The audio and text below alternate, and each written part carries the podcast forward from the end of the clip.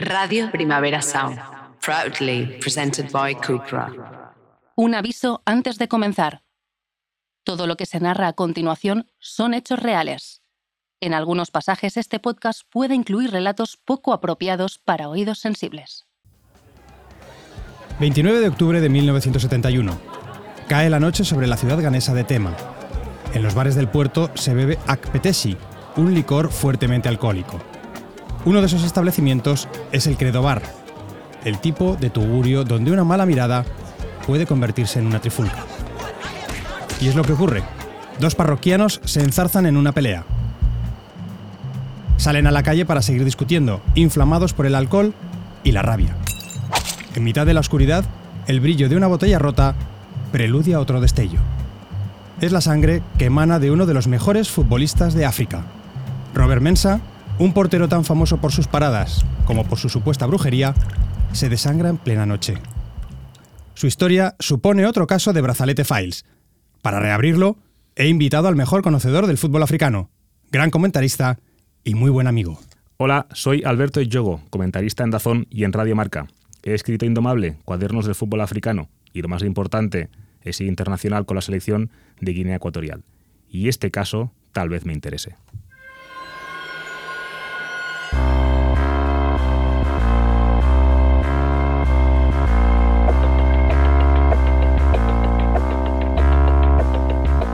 Más allá de los focos y la fama, de las victorias y el dinero, el fútbol cuenta también con su lado oscuro. Relatos de perdedores en el campo y en la vida. Equipos malditos, jugadores desaparecidos, estadios trágicos. Ya es momento de que algunas de esas historias y sus protagonistas abandonen la penumbra del olvido.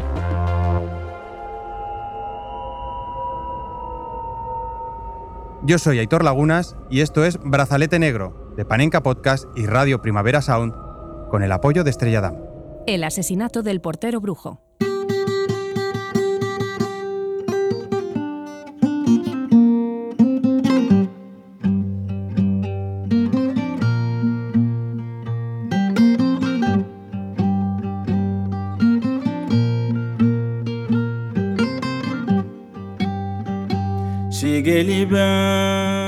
Bueno, Aitor, cuéntame, ¿para qué me has traído? ¿Qué tenemos aquí? Mira, lo primero que tenemos en este archivo, Alberto, es el historial de Robert Mensa, uno de los mejores porteros de la historia de África. Un portero africano, eh, con la cantidad de etiquetas y clichés que eso conlleva. No es la mejor posición para un futbolista, no es la posición que un niño africano eh, sueña con ocupar en algún momento en su, en su vida, pero la realidad es que es un portero de mucha trayectoria. Por lo que leo aquí, son 38 partidos con la selección de Ghana. Aquella Ghana de aquella época era una selección muy potente en el continente africano. Fue campeón de la Champions League africana con su club y estuvo a punto de ganar el balón de oro al mejor futbolista del continente. Te diré que una de las últimas em, rankings de, de la FIFA le sitúa como noveno futbolista africano de la historia. Por lo tanto, mucho cuidado con Robert Tremendo, ¿eh? Bueno, pues había nacido en 1939 Robert Mensa en lo que todavía se llamaba la Costa del Oro, una colonia británica en el Golfo de Guinea. Ahora quizá no nos suene tanto, ¿vale? Pero es un territorio histórico porque en 1957 se convierte en el primer país subsahariano que logra la independencia, ya con un nuevo nombre, Ghana. Sí, es una zona mm, muy importante en primer lugar porque es la zona... eh, fetiche para los tratantes de, esclavos por la genética de la población local, por esos eh, bíceps musculosos, por esa capacidad de, de, mano de obra. De ahí, pues de ese territorio, muchos de esos esclavos viajaron desde ahí a hacer las, las Américas. Y Kwame Nkrumah es el padre del panafricanismo, en, eh, obviamente en el continente africano. Ideas renovadas, ideas frescas. África debe unirse. Es un eh, mensaje muy potente, un gran orador, alguien que cuando se levantaba la gente le escuchaba y consiguió romper ese lazo con la metrópoli. Consiguió convencer a la gente de que el pueblo africano por sí mismo era capaz de hacer grandes cosas si realmente trabajaba y luchaba eh, de manera unida. Ocurre, lógicamente, que la metrópoli, el imperio desde Europa, no iba a permitir que eso durara demasiado tiempo, pero él fue el impulsor del panafricanismo, por lo tanto es una figura muy importante en la historia de, de África. The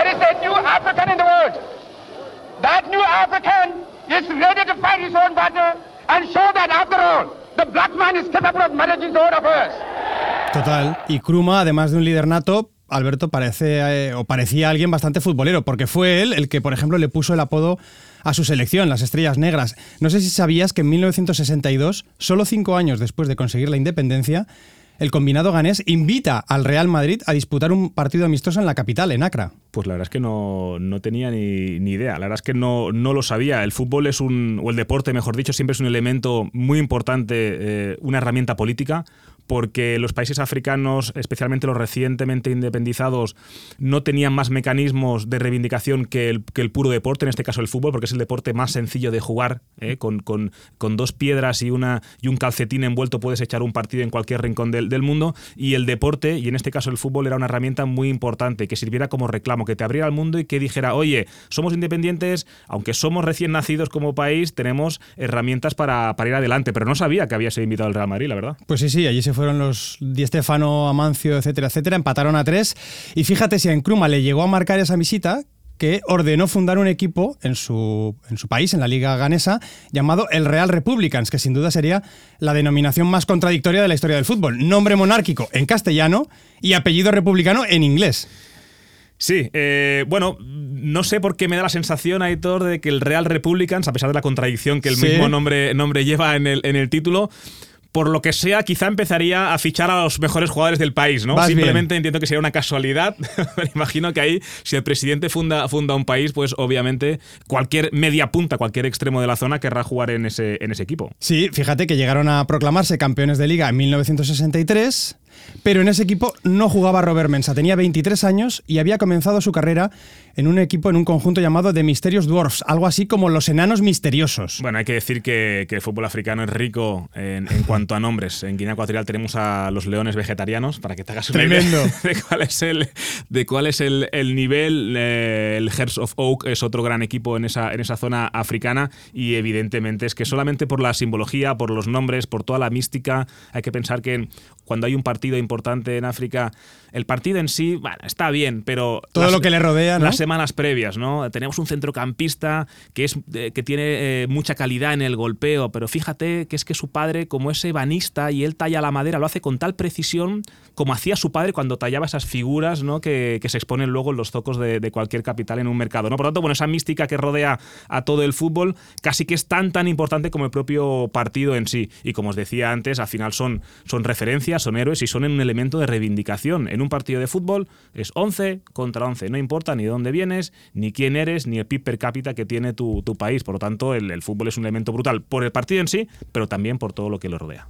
¿Cómo no le vamos a querer eh? al fútbol africano, desde luego? Bueno, pues la cuestión es que Mensa acabaría fichando poco después por otro conjunto, por el Independence Secondi, que no era un equipo de Nkrumah, pero casi, porque lo presidía uno de los asesores más cercanos del presidente. Tan cercano, Alberto, que cuando en 1966 Nkrumah es depuesto mediante un golpe de Estado militar, tanto el Real Republicans como el propio Independence desaparecen. Bueno, es decir, los dos principales equipos del país están controlados por la misma, ¿no? por la misma propiedad, por, mismo, por la misma influencia. ¿no? Eso es. Entiendo que el concepto de conflicto de intereses no estaría establecido en los estamentos de la. Bueno, era una especie de, de primer eh, grupo multipropiedad, ¿no? Eso que es. ahora vemos Eso tan a menudo. Ahora se habla mucho de los clubs que tienen ¿no? sus ramificaciones en otros países, pues en Kruma fue un, un, pionero. Pero ¿qué ocurrió? ¿Qué ocurrió con él? Después del golpe de Estado, me imagino que no sería un buen destino para el bueno de, de Nkwame. Sí, eh, bueno, en Kwame en realidad el golpe de Estado le pilla en una visita a Pekín y ya no puede volver.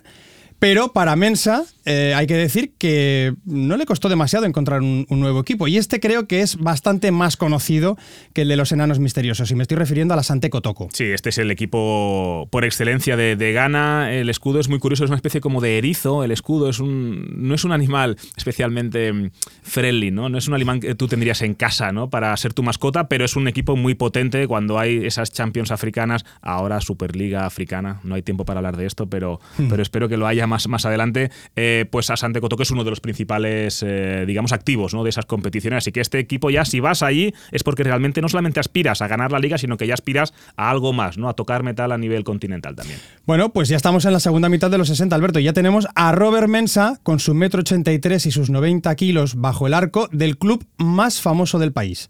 Allí vivirá sus mejores años.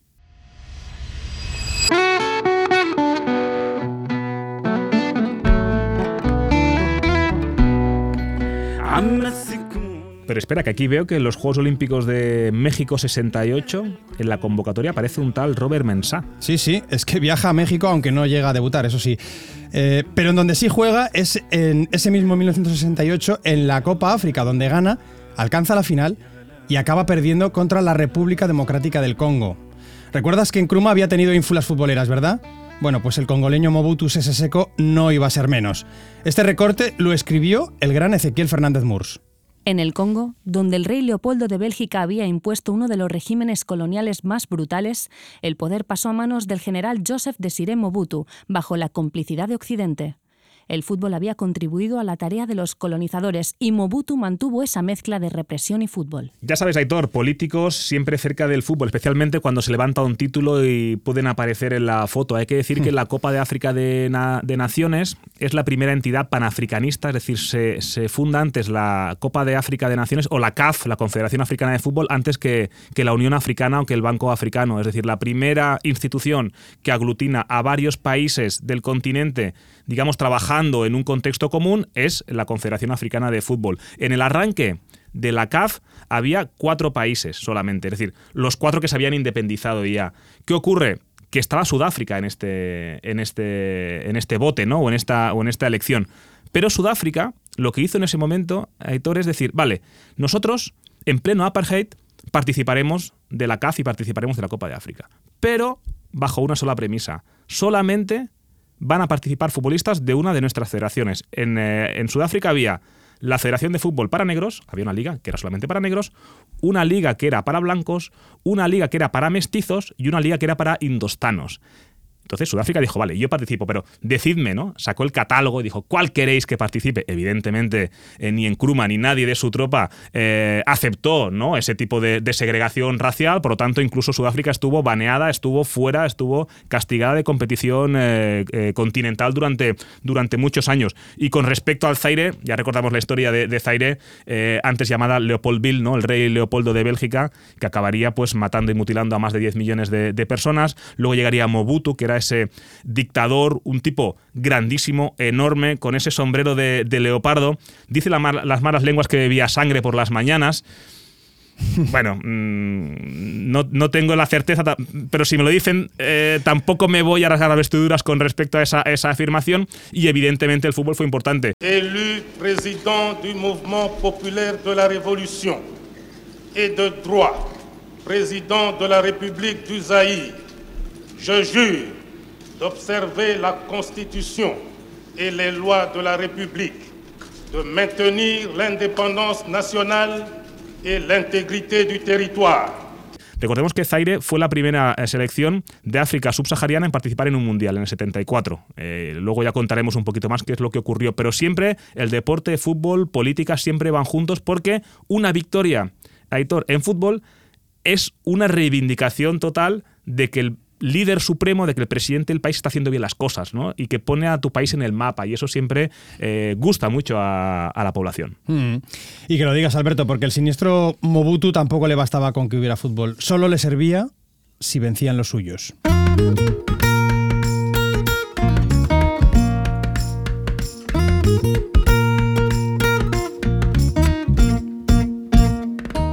Sí, sí, es que ese, Congo, esa República Democrática del Congo, entre el 71 y el 97 fue, fue Zaire, ¿no? Que fue como Mobutu rebautizó al país después de la etapa colonial, ¿no? Donde Bélgica tenía los pies puestos en el, en el país centroafricano. La selección se llamaba así cuando disputó el Mundial de 74, recordemos, la primera selección de África subsahariana en participar en una competición a nivel eh, mundial. Y ahí hubo varios momentos importantes. Eh, primero, la goleada que sufre frente a Yugoslavia, una goleada sonrojante para, para el país. Y luego, eh, aquella acción de Muepo y Lunga que sale de la barrera para dar un puntapié, porque Mobutu Seseko, desde la grada de ese estadio en el Mundial de Alemania, había amenazado a los jugadores diciendo: vuestras familias están retenidas, como perdáis por más de tres goles, aténganse a las consecuencias. ¿no? Por lo tanto, eh, Muepo y Lunga lo que hizo fue eh, lanzar un grito de desesperación para decir, oye, aquí está ocurriendo algo totalmente, eh, digamos, em, reprochable. Y lo que no quería tampoco es que Brasil marcara un gol más, porque eso supondría seguramente la aniquilación de parte de sus familias. Ese gesto se interpretó en muchos ámbitos, ¿no? Como falta de conocimiento de las normas por parte del futbolista africano. Sí, los, los leopardos, ¿no? Era una camiseta muy molona, que la pueda rescatar. Es un leopardo enorme en el, ¿no? en el centro de la, de la Amarilla camiseta. con el leopardo en verde, ¿no? Eso es espectacular, chulísima, además con, con, con esos torsos, ¿no? Bien, bien tallados Sí, a eso base ayu- de. eso ayudaría también, ¿eh? Eso ayuda un poco, no, no apta para todos los públicos esa, Correcto. esa camiseta, pero sí que, sí que sí que hay que decir que fue una situación realmente, eh, digamos, eh, lamentable de una selección. La selección de los leopardos de Zaire, que habían ganado la Copa África cinco meses antes. Es decir, no es un grupo de gente que vas cogiendo en la calle y vas a juntar a 11 para jugar. Son gente que ya han ganado a nivel continental, que saben evidentemente jugar a fútbol y que desde el mundo occidental se entendió como que no saben jugar a fútbol. No saben que en una barrera uno no puede salir a patear la pelota de, un rival. Pero bueno, poco a poco se fue esclareciendo la situación y evidentemente pues eh, fue una situación realmente, como decía antes, desagradable. Eso en cuanto a fútbol de selecciones. En cuanto a fútbol de clubes, Mobutu también apoyó a fondo a un equipo, al Tutpuisan, tanto como para hacerlo campeón de la Champions africana dos veces. Sí, temporada 67 y 78. Eh, eh, empezó siendo un, eh, club de monjes benedictinos al principio. Luego sería Tut Puisan Engelbert, que Engelbert es una marca de neumáticos eh, que lo que hacía era patrocinar al, al equipo. Y al final el Tut Puisan Mazembe, ¿no? el todopoderoso Mazembe, el equipo de, de los cuervos ¿no? de la zona de, de, de Lubumbashi. La primera la, la ganaron frente a Sante Kotoko de Robert Mensah, precisamente en condiciones un poco extrañas. La final an- antes se jugaba a ida y vuelta y después de acabar en empate, tanto la ida y la vuelta en el cómputo global, había que jugar un replay, ¿no? un partido de desempate en territorio neutral en Camerún. Ocurre que ahí la federación o la CAF no avisó a Sante Kotoko que debían presentarse, no se presentó, quien sí se presentó fue Tupusan Mazembe que levantó la copa sin disputar básicamente ese, ese replay, ¿no? Así da gusto ganar, ¿no? Oye, no hay rival enfrente, 3-0 y título más. Por lo que sea, no avisaron al, al rival. Pero más miga aún, Alberto iba a tener la final de la Copa Africana del 70. De nuevo, con Tut Puisan y Asante Kotoko en el campo, el dictador Mobutu en el palco y probablemente la mejor actuación de Robert Mensah entre palos. Antes de continuar con esto, habría que. ¿Qué tipo de portero era Robert Mensah, no? Eh, porque la gente dirá, bueno, sí, buen portero. Vamos a explicar un poquito cómo era el, portero ganés y expliquemos también sus, cualidades, ¿no? Según esta ficha, Mensah era todo un personaje. Vestía completamente de, de oscuro, vestía de negro. Eh, le, le apodaban el Yashin negro, ¿no? Que es, digamos, ya la araña negra negra, ¿no? que es, digamos, sí, ya sí. una especie como de, de, de hipérbole. 99% cacao. Exactamente. Y ojo, que siempre juega con una, con una gorra Este blanca no y de- negra. este no es un detalle menor. Y la gorra no, la, no se la quitaba nunca. Es verdad que antaño era más común ver a porteros con gorra, eh, porteros de las Islas Británicas, ya le iban con una especie como de boina así un poco ancha y tal, pero esta gorra que llegaba a Mensah era muy característica y la gente dirá, bueno, es un matiz importancia. No, es algo eh, interesante y que tiene un recorrido en nuestra, en nuestra historia. Sí, ahora lo vamos a abordar, pero es que también dicen que iba sobrado de reflejos y de autoestima. Ante equipos que no le creaban mucho peligro, por ejemplo, cogía un periódico y comenzaba a ojearlo en mitad del partido. Bueno, los porteros están hechos de, de otra pasta, hay que, hay que nacer con un gen especial para ser portero. Pero es que yo creo que este, incluso dentro del- de los porteros, ya era un poco rara avis, porque otras veces, tras una parada, sacaba y le devolvía el balón a los delanteros rivales para que le volvieran a chutar, en plan, venga, va, a ver si ahora me puedes batir. Bueno, este dejaría a, Chilaver y a Jorge Campos en porteros sobrios, ¿no? Sí. Serían sobrios. Escuela estos. vasca, ¿no? Totalmente. Yo tenía en la sección de Guinea Ecuatorial había un portero que le apodaban eh, el gato negro, que lo que hacía era cuando un balón le llegaba botando, en lugar de cogerlo sin más, lo cogía haciendo la voltereta, ¿no? Daba la voltereta a la hora de cogerlo y hacía esa, esa especie de rueta en el aire y el público lo celebraba como un gol. O sea, era parte del show, parte del espectáculo, él mismo ganaba confianza. Lo cierto es que eh, en África el fútbol está hecho para el disfrute de la gente, ¿no? Y este tipo de detalles así lo, lo demuestran.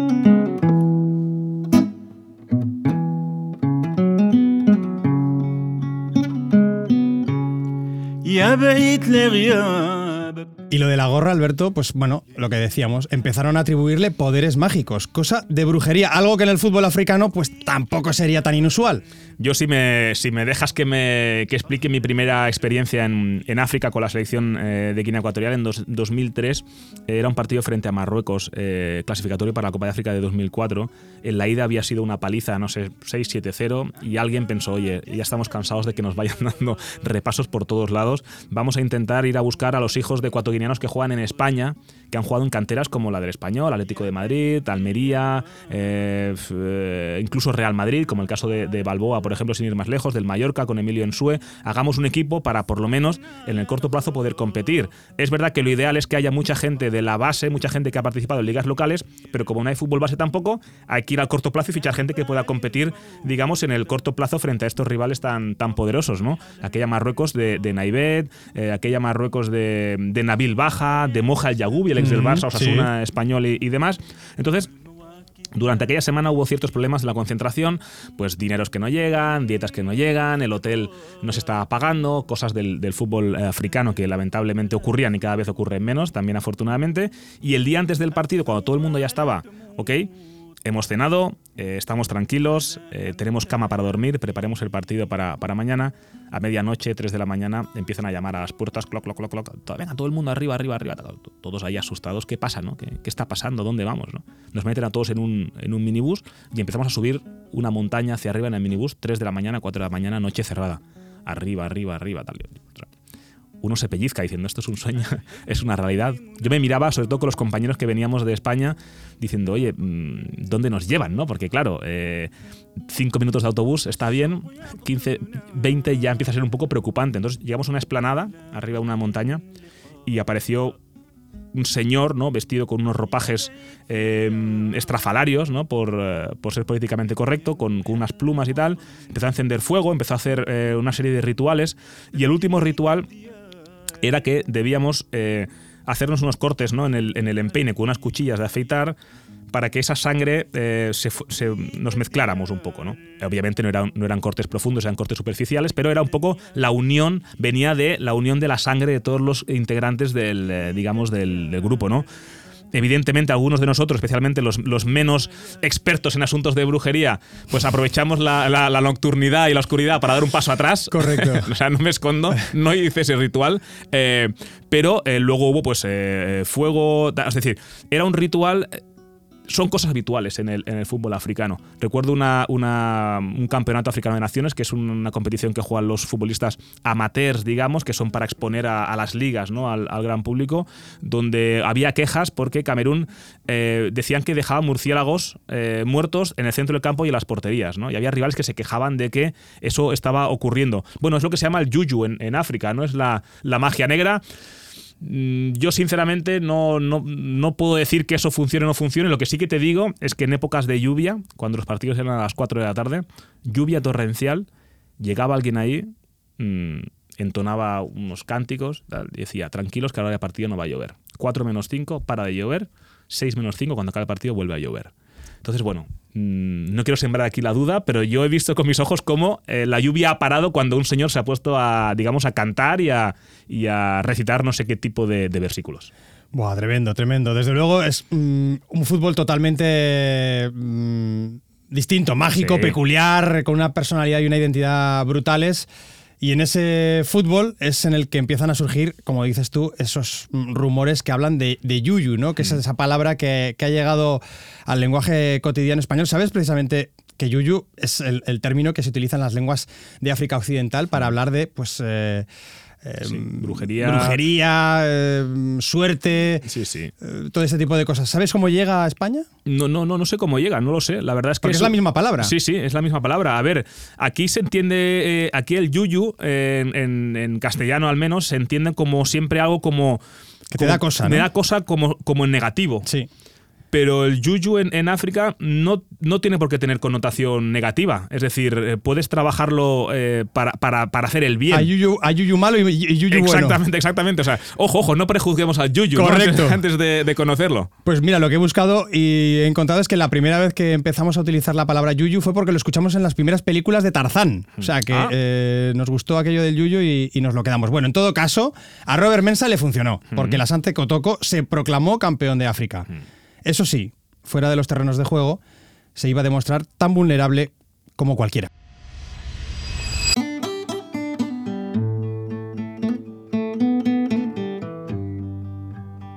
Bueno, puestos en contexto, vayamos a esa fatídica noche del 29 de octubre del 1971. Pues sí, ese mismo año Robert queda segundo en la elección del Balón de Oro africano. Sin embargo, 24 horas antes de los hechos, pues eh, viene de encajar una dolorosa derrota con Ghana. Sí, sí, aquí lo tengo apuntado. Es una derrota 1 a 0 frente a, frente a Togo, eh, que les elimina de la Copa Africana de Naciones. ¿no? Imagino que nuestro buen amigo Bob, Robert Mensah, no estaría de demasiado buen humor y necesitaría de alguna manera eh, descomprimirse, ¿no? resarcirse. Sí, quizá por eso 24 horas más tarde no se presenta en el entrenamiento de su club. En su lugar, se deja ver por los bares de la ciudad portuaria de Tema. Tampoco suena a la típica zona de, ocio familiar, ¿no? No. De, de- de- de helado y terraza y café. No, no, no apunta por ahí, desde luego. Bob acaba en el Credo Bar, que es donde corre el Akpeteshi, ese licor destilado de la caña de azúcar que debe pegar más fuerte que los delanteros de Mobutu Sese Seko. Estoy viendo aquí que es un, es un licor con cierto toque dulzón y 60 grados de, de alcohol. Solo leerlo ya te entra la resaca, ¿no? Yo eh, me he curado de heridas con, con, eh, líquidos de menos graduación, Menos que- graduación. que 60, ¿eh? Totalmente. Bueno, pues en un ambiente tan cargado, Alberto, cualquier mínima discrepancia puede convertirse en una reyerta, que es lo que acabará pasando. Aquí hay unas declaraciones del inspector CJ Aquaye al Daily Graphic. ¿Y qué dice? Pues eso, que se produjo una pelea en el Credo Bar entre dos individuos y que Mensah trató de mediar entre ellos. El bono de Mensah siempre intentando pacificar. Pero otro tipo, un electricista de 31 años llamado Isaac Melfa, se quedó esperándole hasta que Robert salió del establecimiento. Y ahí fue donde le agredió con una botella rota. Parece que le provocó una herida en el abdomen con hemorragia severa y afectación a los intestinos. Sin embargo, en un primer momento su condición no pareció crítica. Fue intervenido de urgencia en el Hospital General de Tema con buen diagnóstico. Pero cuatro días más tarde, el 2 de noviembre del 1971, Robert Mensah moría. Tenía 32 años y tres hijos. Y todo por una pelea de bar, Alberto. Y parece que sus compañeros ya conocían sus andanzas nocturnas. Mira lo que- lo que declaró Ibrahim Sunday. Robert era un gran portero, pero al mismo tiempo era un jugador problemático. Su falta de disciplina causó su muerte. Bueno, era todo un personaje, quizá más amado por el pueblo que por sus propios compañeros de vestuario, porque las demostraciones de duelo debieron de ser multitudinarias. Hasta el Parlamento de Ghana guardó un minuto de silencio. Esto apareció en el Daily Graphic. Los escolares se negaron a asistir a clases y corrieron al aeropuerto de Kumasi y al estudio para presentar sus respetos. Había lamentos y llantos en todos los rincones de la ciudad. El tráfico se detuvo mientras los taxis y los coches privados envueltos en el color rojo tradicional se alineaban en las calles para despedir a Robert Mensah. Escucha este otro artículo. Robert medía más de un metro ochenta, pero manejaba el balón con la misma facilidad despectiva con la que Joe Louis se enfunda los guantes. Tenía un excelente sentido de anticipación, una gran condición física y el coraje y la confianza para lanzarse a los pies de los atacantes. Y por supuesto, esas manos mágicas que podían sacar una pelota del aire como si no costara esfuerzo. Sus puños han sido para los porteros lo que los pies de Pelé para los delanteros.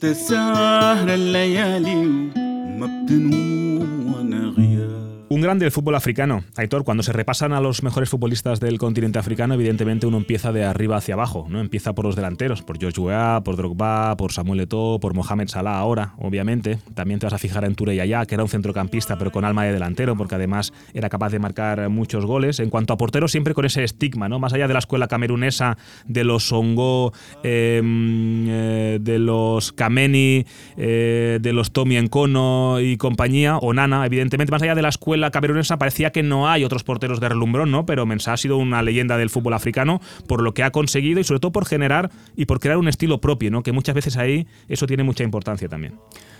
Desde luego, Alberto, me ha gustado recuperar su memoria y me ha gustado más aún recordarlo contigo, así que creo que podemos dar por concluido este informe.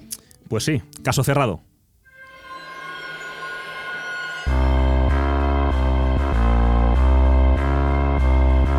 Brazalete Files es una producción de Panenka Podcast y Radio Primavera Sound con el apoyo de Estrella Damm.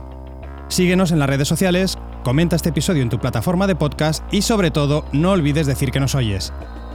Este capítulo habría sido muchísimo peor sin la genial aportación de Alberto Yogo. También han colaborado André Ignat, David Camilleri y Nacho Medina en la técnica, Edu Boada en las redes sociales, así como Andrea Ginés en las locuciones. Marta Salicru es la productora ejecutiva y yo soy Héctor Lagunas. Gracias por escucharnos y recordad, Bill Shankly no tenía razón. El fútbol, a veces, sí es una cuestión de vida o muerte. Hasta el próximo brazalete. Radio Primavera Sound, proudly presented by.